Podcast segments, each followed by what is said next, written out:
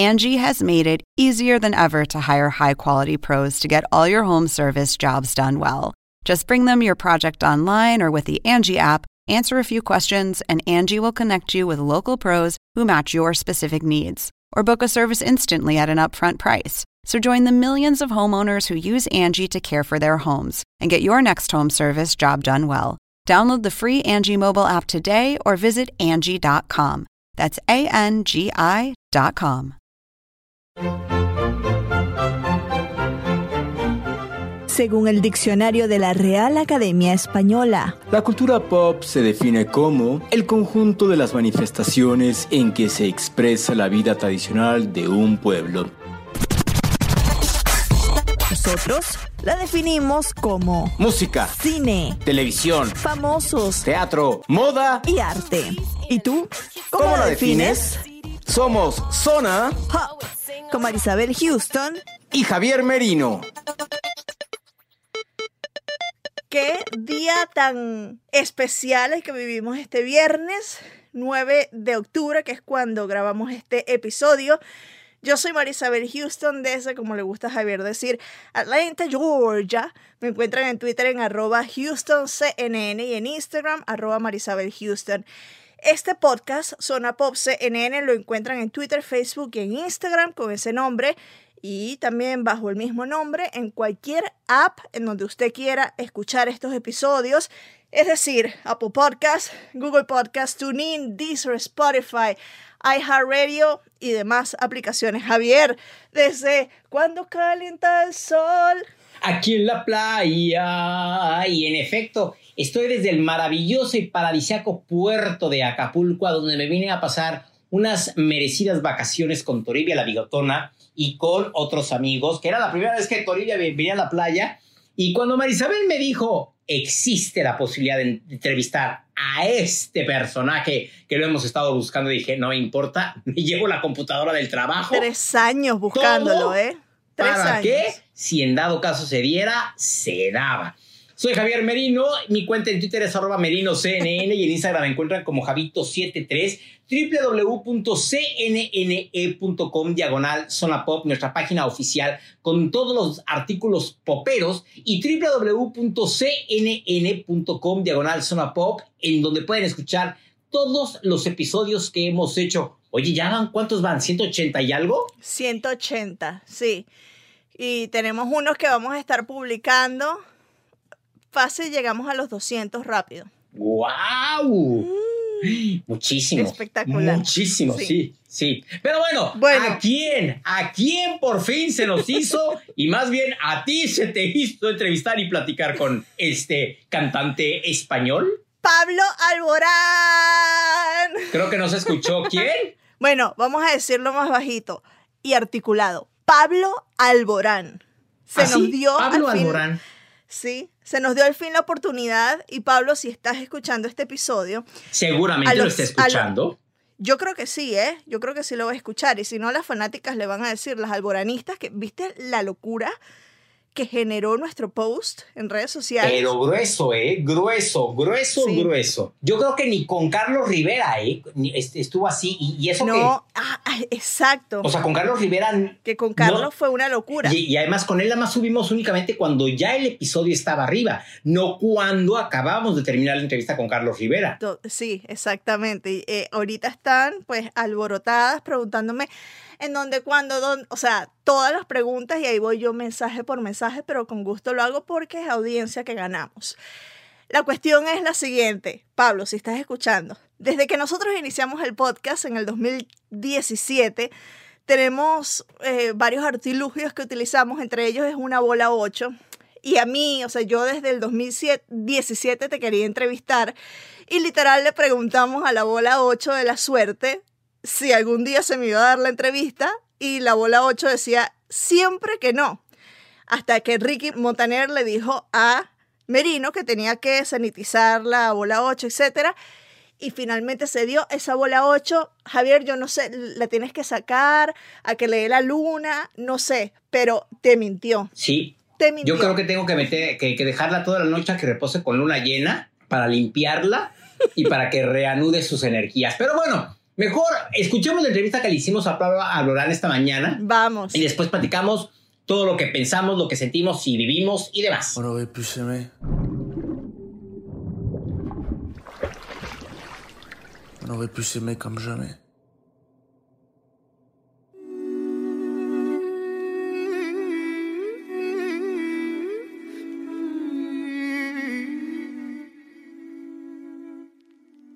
Yo estoy muy emocionada porque esta entrevista es el tercer regalo que recibo para mi cumpleaños, que está ya por venir. Y como lo dije, es una de las que más hemos planeado en Zona Pop CNN. Así que bienvenido, Pablo. Vamos a gozar acá con Javier. Muchas gracias. Felicidades. Soy todo. Vamos a comenzar con Si hubieras querido. Pude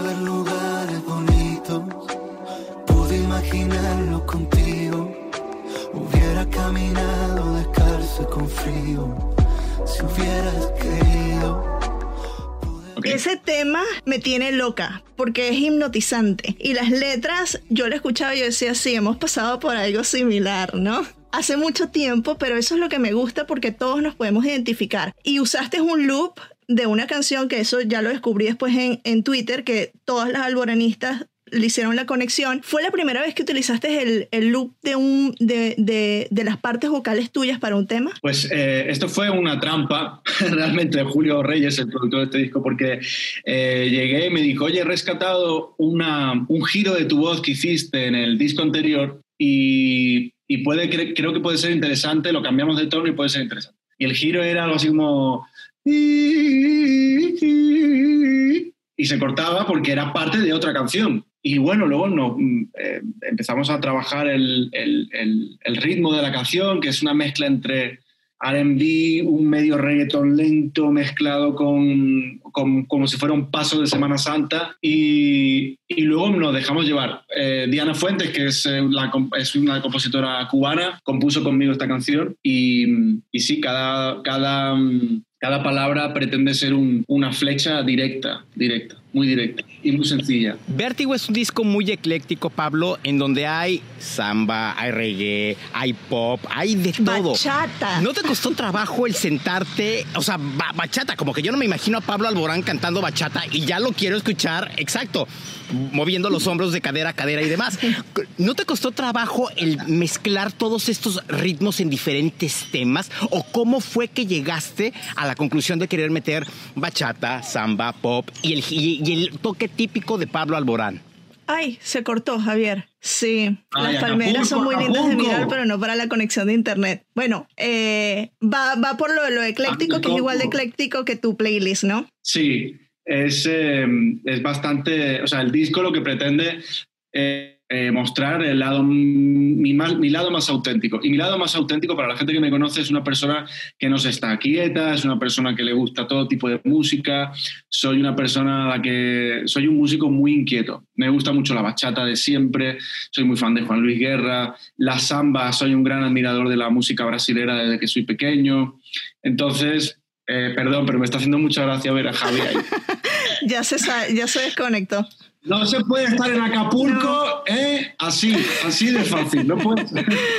Y, y bueno, es un disco en donde eh, sí, ¿qué tan fácil ha sido lo de, lo de mezclar? Bueno, Julio Reyes me ha ayudado mucho. Julio Reyes es colombiano, hay músicos eh, de distintos países y, y luego, obviamente, yo no soy un cantante de bachata, pero es una canción que tiene un ritmo de bachata y que creo que puede ser muy interesante porque es diferente y es muy fresca esa canción, es muy... Es como si de pronto, tú sabes estos días que vas a la nieve, bueno, no sé si has ido a la nieve alguna vez, pero que el sol te está dando en la cara. Bueno, la analogía de la nieve no está bien, vamos a poner el de la playa de Acapulco. Imagínate que estás en Acapulco, hace mucho, mucho, mucho, mucho, mucho, mucho, mucho, mucho calor y de repente viene una brisa fresca. Pues esa es la bachata que tengo. De hecho, eh, la samba también va a ser una fiesta, te lo aseguro. Javi- a ver, Javi, Javier. Ya regresó. Ya, ya volví, perdón, me Sí. tuve que mover del lugar porque las playeras se estaban metiendo con la, con la interferencia. Perdón, aquí estoy, aquí estoy. Bueno, Ten cuidado con las te, te del mar. perdiste la respuesta y la vas a tener que escuchar en el episodio, Javier, de Zona Pop.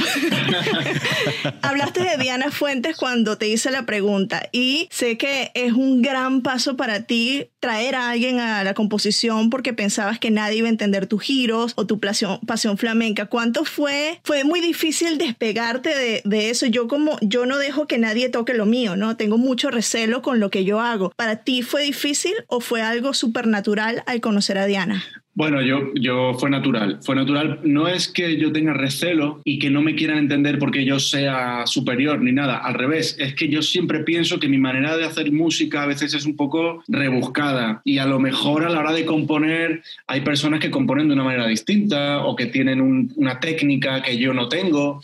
Entonces siempre me daba miedo, pero he sido tonto durante muchos años, porque ha sido, trabajar con ellos ha sido lo mejor que me ha pasado, eh, porque ha sido fácil. Ha sido fácil. Julio es un buen maestro, de todos modos. ¿eh? Siempre es un buen guía y es un buen anfitrión y es un músico de los pies a la cabeza, entonces te ayuda a encontrar eso que tu cabeza no, no consigue plasmar y, de pronto él te ayuda. ¿no? El otro día dijo una frase preciosa en un mensaje en sus redes y me dijo algo así como que, que, yo había conseguido... Eh, materializar en música todo lo que él imaginaba y que nunca consigue plasmar. Y a mí eso me pone gallina porque es justo lo que yo siento con él. Y con Diana fue, fue así también. Ella contaba historias, contaba imágenes, eh, como, como fotografías, y de pronto yo me volvía loco y empezaba a escribir. Estrenas un sencillo próximamente, Hablemos de Amor. ¿Qué tan fácil es primero sentarte en este encierro, en esta cuarentena, que si bien a la humanidad nos trajo muchas cosas malas, pero también tuvo cosas buenas, como tu disco, que lo compusiste durante toda este encierro, esta cuarentena. Este nuevo tema, Hablemos de Amor, ¿de qué va? Pues eh, llevo 10 años cantándole al amor y nunca he hablado de amor en una canción, como hablo en esta. Siempre fuiste más fuerte que yo. En cambio soy invencible si baja el talón, quedamos los dos. La bombilla gastada puede ser mi galaxia si pinta el perfil de tus piernas. Es una canción que cuenta las pequeñas cosas del día a día, esas pequeñas cosas que, como la canción de Alejandro, eh, esas, pequeñas cosas de tu día a día que hacen que tu vida sea muy grande y sea total y sea completa y sea y, y, sientas que tu vida está llena con esas pequeñitas cosas, ¿no? Y yo creo que la pandemia nos ha hecho ver y reubicar muchas de nuestras prioridades. Y esta canción eh, realmente es una canción llena de alegría, llena de, positividad y es un abrazo eh, súper fuerte a toda la gente que lo escucha. Este año, ya lo dijiste, es que llevas 10 años, se cumplieron 10 años del famoso sofá blanco, ¿no? La realización de todo un trabajo que forjaste con María Adela. ¿Qué aprendizajes de ella tu profesora de canto todavía conservas, después de 10 años de carrera, de romper las listas de los discos más vendidos de, los, de todos los tours? María de la Creo que por la cara que está poniendo, está, está, está emocionada con esa pregunta, porque creo que nunca se imaginó que le fueras a preguntar eso. ¿eh? No, primero, a María Adela habla mucho con mi familia. Yo hace mucho tiempo que no hablo con ella. Ella es curioso porque nos tenemos, tenemos nuestros teléfonos, pero es súper respetuosa, sabe la vida que tengo y, hay veces que me escribe y dice que me da vergüenza llamarte. Le digo, pero si eres tú y yo soy yo y soy el mismo que, cono que conociste. Pero sí, María Adela, yo recuerdo la primera vez eh, que fui a, a ver a su academia.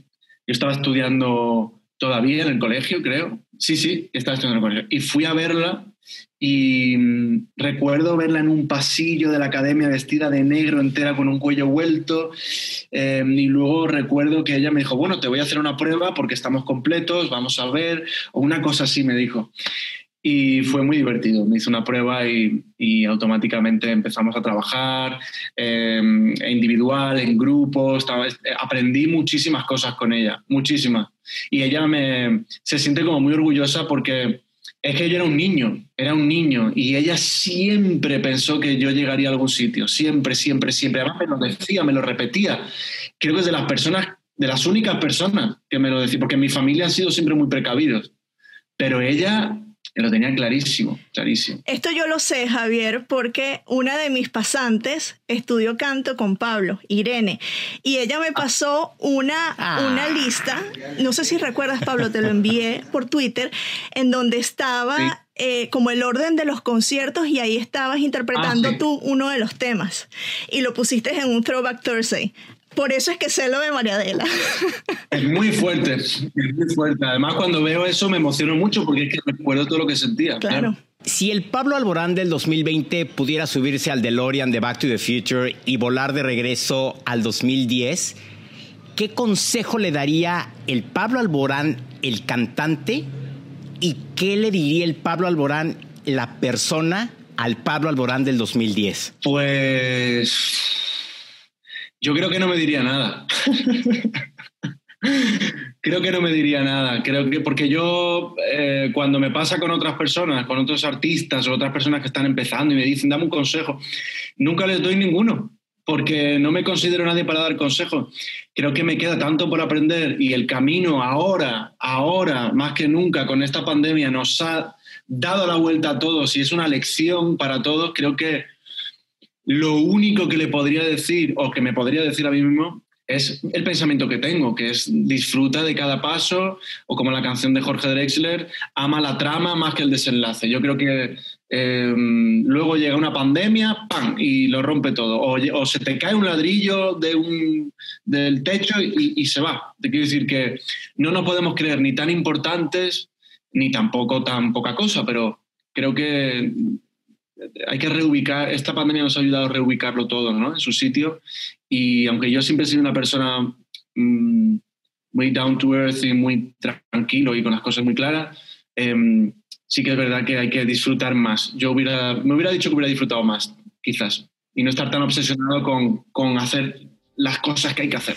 Pon el contador a cero, que seré el primero en besar tu cicatriz. Una noche más o menos, ya sea del infierno. Hay un tema precisamente que lanzaste eh, durante la pandemia, que es cuando estés aquí, una letra preciosa que describe las escenas que todos nosotros desde este lado, la prensa, vimos de las fotos, lo que nos contaban los testimonios y la canción tiene dos nominaciones a los Latin Grammys. A mí me emocionó mucho esa porque habla de un sentimiento que todo el mundo estaba teniendo, ¿no? Grabación del año, que es una de las categorías principales, mejor canción de pop. ¿Cómo recibiste tú la noticia? Lo recibí con mucha emoción. Estaba preparándome para ir, para agarrar un avión e irme a México, que es donde estoy, y de pronto eh, me sorprendió mucho mucho porque es una canción muy humilde, muy pequeña, muy que se ha hecho en un estudio casero en Málaga, que tiene dos instrumentos nada más, que es una canción benéfica, todos los derechos están donados a, UNICEF.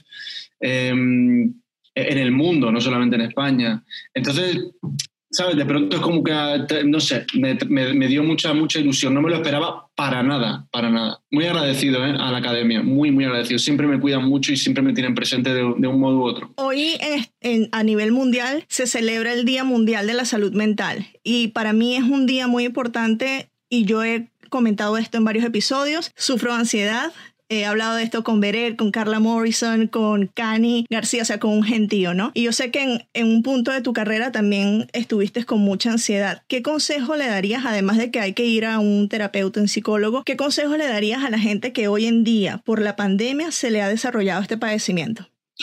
Uf, si se le ha desarrollado este padecimiento por la pandemia, tengo poco que decir, porque esta pandemia no ha afectado a todo el mundo por igual y no sería yo nadie porque yo me considero un afortunado en ese sentido. He podido pasar la pandemia con mi familia, no he estado solo, em, tengo la suerte de tener una casa donde he podido salir al jardín. Em, hay que, yo he valorado muchísimo cada gesto, esa cada gesto, cada, cada detalle que tengo en mi vida porque hay gente que no ha podido vivirlo así. Así que mm, no sabría qué decirte si se ha desarrollado por la pandemia.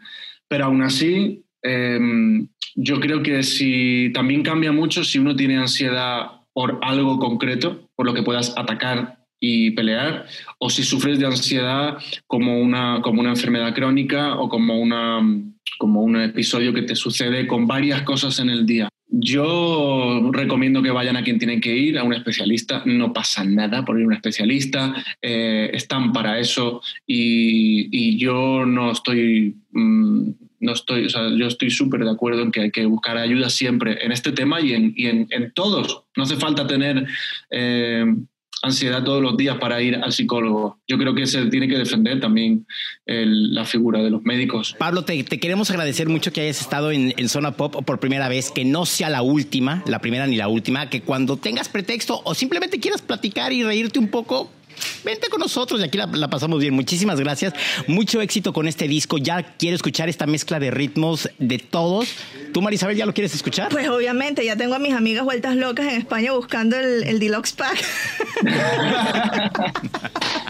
Muchas gracias a los dos, gracias de corazón, gracias Marisabel por tu cariño siempre y por apostar por mí siempre y me tendréis cuando queráis. Gracias, Pablo.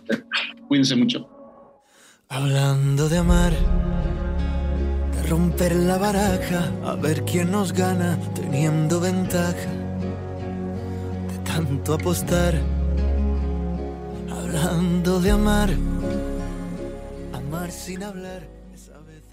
Qué buena onda Pablo Alborán. La verdad me caía muy bien. Yo no tenía referencia de él porque lo seguía, pues sí, lo seguía porque tú lo seguías, literal, ¿no? Y porque siempre te pasaba las canciones. Escucha esto, escucha lo otro.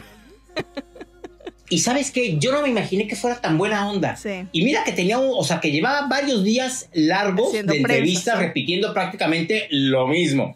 Las mismas preguntas, unas más, unas menos, pero diciendo exactamente lo mismo y tan buena onda, tan simpático. Sí. Y a ver, ahí hay una parte en la que yo me quedé congelado. ¿Qué fue lo que pasó ahí? Nos moríamos de la risa porque, claro, tú te quedaste con una cara como diciendo, olé, pero con la O, O, así, y nos murió, o sea, nos distrajiste por completo en ese momento, estaba respondiendo, bueno, ya lo habrás escuchado Javier en el episodio, pero estaba respondiendo la pregunta precisamente que le hiciste sobre lo ecléctico que es su álbum y pues no lograste escucharlo a viva voz y dijo, puedes estar muy en, en Acapulco, pero la, la, conexión no está, algo así, algo así dijo, la conexión no está. Yo me moría de la risa. Pero regresaste rapidito, ¿eh? No te costó nada. No, de hecho me tuve que salir y volver a entrar. Este, yo dije, ojalá que me acepten, por favor, nuestros amigos de prensa de Warner Music, que, que me acepten, que me acepten, que me acepten. Y sí, me aceptaron y ya pude regresar con ustedes. Pero qué, qué buena onda, me, me, cayó muy bien. A mí me, a mí me encantó, me encantó la entrevista. Yo, pues a Pablo lo sigo desde hace bastantes años, lo respeto y lo admiro mucho porque me parece que es un músico de primer nivel y que es muy consecuente con eh, en toda su carrera. Pero ya, como puse en, mi Facebook personal, esta entrevista me ratificó a mí pues el, respeto y, que ya tenía por él como artista. Eh, y a mí me encantó lo de la pregunta de su profesora. O sea, su cara fue Sí, que, le cambió la cara. como de que, ¿cómo sabe el nombre de mi profesora? O sea, como que no me imaginé que viniera esa pregunta, que me hicieran esa pregunta, ¿no? Si su cara fue lo mejor. Yo, yo creo que ese pedacito sí lo deberías de recortar y lo deberíamos de subir a las redes para que la gente vea la cara de asombro de Pablo Alborán, sí, ¿no? Total, yo creo que es que no sé si a ti te pasa, a mí me pasa con los profesores de la universidad y los profesores de, del colegio, cuando tienes un buen profesor, sea la materia que sea, siempre lo recuerdas con mucho cariño y sobre todo, como él dice, que siempre creyó en él, ya que su familia fue siempre muy cautelosa.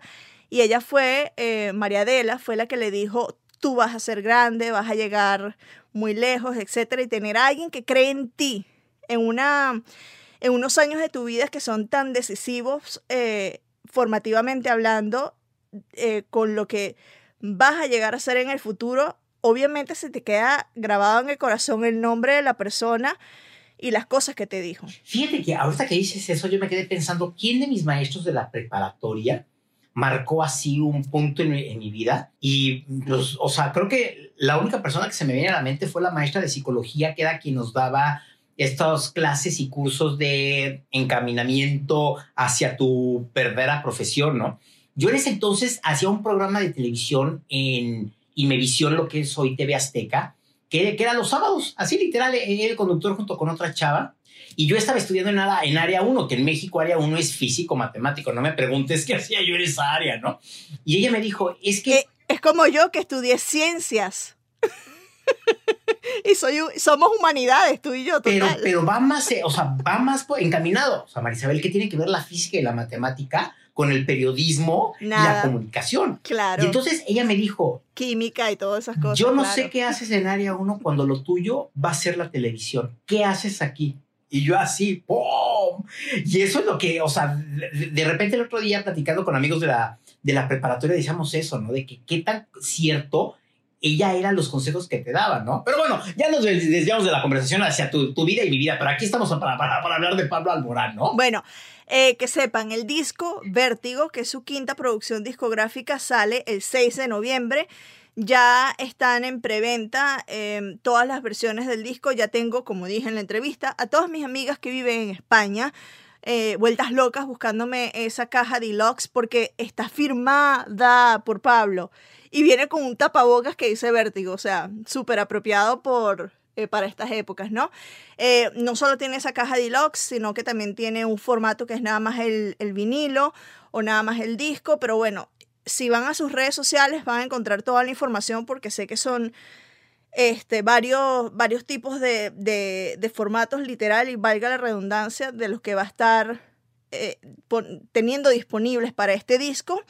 La otra fecha importante, los Latin Grammys, no recuerdo la fecha específica, lo pueden ver en el artículo que va a acompañar eh, este episodio, pero está nominado en dos categorías y literal, esperar el álbum, ¿sabes qué? Sale a la venta tres días después de las elecciones en Estados Unidos. Entonces, después de todo, después de todo el estrés que vamos a estar viviendo, porque pues la cobertura electoral es una cobertura, sea este, cualquier otro año, ya yo tengo tres años cubriendo o tres eh, coberturas electorales a, a cuestas, uno siempre termina agotado. Entonces, para mí es perfecto que salga en esa fecha para poder colocar el disco, relajarme y disfrutar de la música.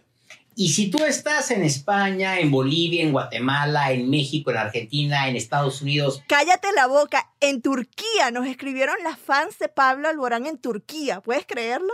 y si te estás en Turquía y quieres volver a escuchar este episodio, nada más dale rewind hasta el principio para que nos, eh, no nos escuches a nosotros y ya le das play para que te escuches entera la entrevista con Pablo Alborán, a quien le agradecemos mucho que haya sido parte por primera ocasión de esta familia zona popera y como le dijimos, que no sea la primera ni la última vez que venga. Imagínate, de, de haber sabido que estaba en México, le hubiera dicho, pues vámonos a, to- a tomar unos tequilas. Yo sé que no hubiera salido a tomarse unos tequilas por seguridad porque se va Pues a los Latin claro. Claro, pero pues igual y ya cuando regrese y esto, esto empiece en una nueva normalidad y podamos salir respetando la distancia, en fin, nos vamos a tomar unos tequilas. Y tú, Marisabel, tú vas al me primer va- me vas a invitar. a México. Exacto. Sí, claro. Eso iba a decir, ¿me vas a invitar o no me vas a invitar? No, Porque claro, ya por tengo, supuesto. Ya tengo la invitación de Patti Cantú, que por cierto, hoy que estamos grabando sacó un nuevo tema.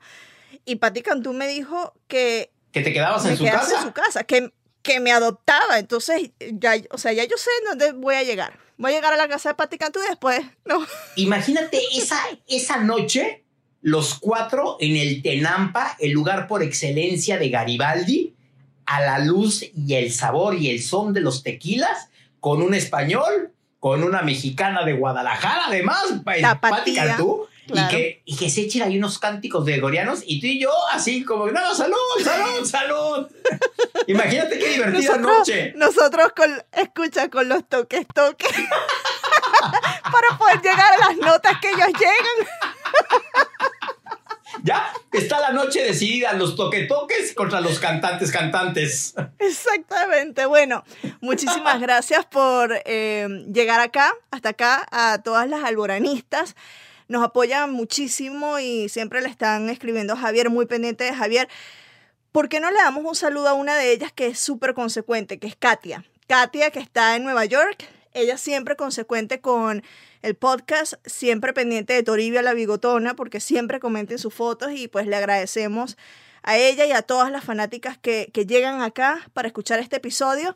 Les pedimos, por favor, si conocen a una fan de Pablo Alborán, compártalo con ella, compártalo con los clubes de fans para que también nos conozcan acá en Zona Pop y nos empiecen a seguir. ¿En dónde estamos, Javier? Estamos en www.cnne.com diagonal zona pop, nuestra página oficial con cualquier cantidad impresionante y grande y extensa de artículos poperos.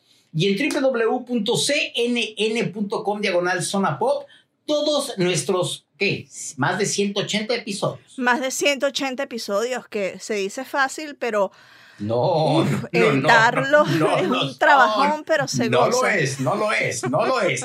Y en todas nuestras redes Fíjate sociales, ¿cómo estamos? Ey, dime, ¿qué me fijo? Estamos como, no, estamos como Zona Pop CNN, pero fíjate que me quedó resonando lo que dijo Pablo cuando yo dije que yo soy muy celosa de lo que hago y él me dice, no, es que yo no soy, yo no soy así porque no me creo que soy lo máximo, entonces tengo que dejar que otras personas también tomen cargo. Entonces, eso me dejó así pensando como que, uy, ¿será que dejo que otra persona edite nuestros episodios? Pero es que no sé si van a lograr tener la chispa en la edición que tengo yo. En fin, ya Deja que veremos, a editar. veremos. Deja que aprenda a editar y con mucho gusto yo los empiezo a editar.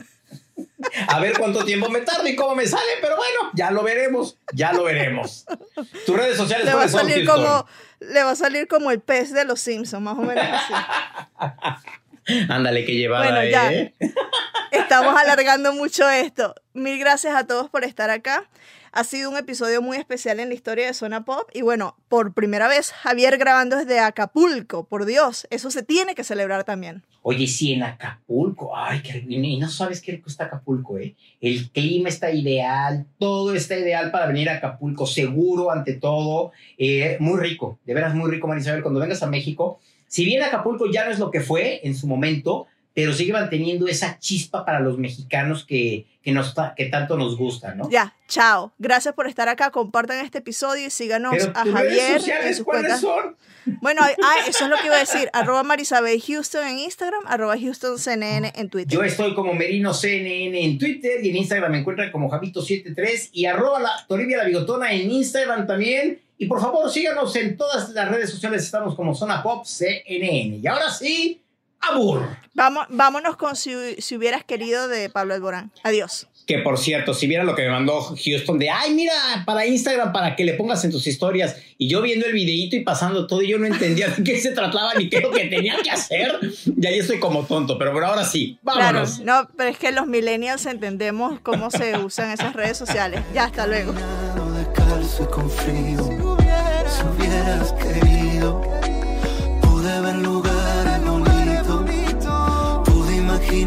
Pude